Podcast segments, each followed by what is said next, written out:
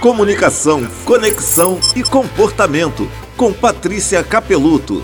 Nós silenciamos por diversos motivos: cansaço, distração, estresse, tristeza. Às vezes é só quietude mesmo. O Guimarães Rosa dizia que o silêncio é a gente mesmo demais. Mas o nosso corpo fala, mesmo quando a boca não diz nada. E como ele não é muito claro, quando ficamos em silêncio, dá margem a múltiplas interpretações. Você sabia que o silêncio pode ser interpretado como agressão e causar uma enorme dor no outro? Então eu tenho que falar sempre que eu tô sentindo, mesmo quando eu quero ficar quieto? Não, não tem que nada. Mas você pode escolher falar.